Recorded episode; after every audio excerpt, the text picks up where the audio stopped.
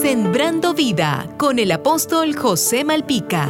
Seguimos hablando de la desesperanza y en particular estamos hablando acerca de la fe y decíamos ayer que la fe la podíamos definir como creerle a Dios y todo lo que Él ha dicho en su palabra. Usted tiene que saber que la fe no es ciega, sino que está basada, como ya lo hemos dicho antes, en la verdad de la palabra de Dios. ¿Qué quiere decir esto? Que no está basada en las palabras de un hombre que es capaz de mentir y de no mantener una palabra dicha porque puede arrepentirse. Por el contrario, son palabras que han salido de la boca de Dios que no miente y nunca cambia. Tienes que saber también que la fe es la llave que nos da el acceso a lo sobrenatural de Dios. Sin ella nunca podremos ver al Dios Todopoderoso actuar a favor nuestro.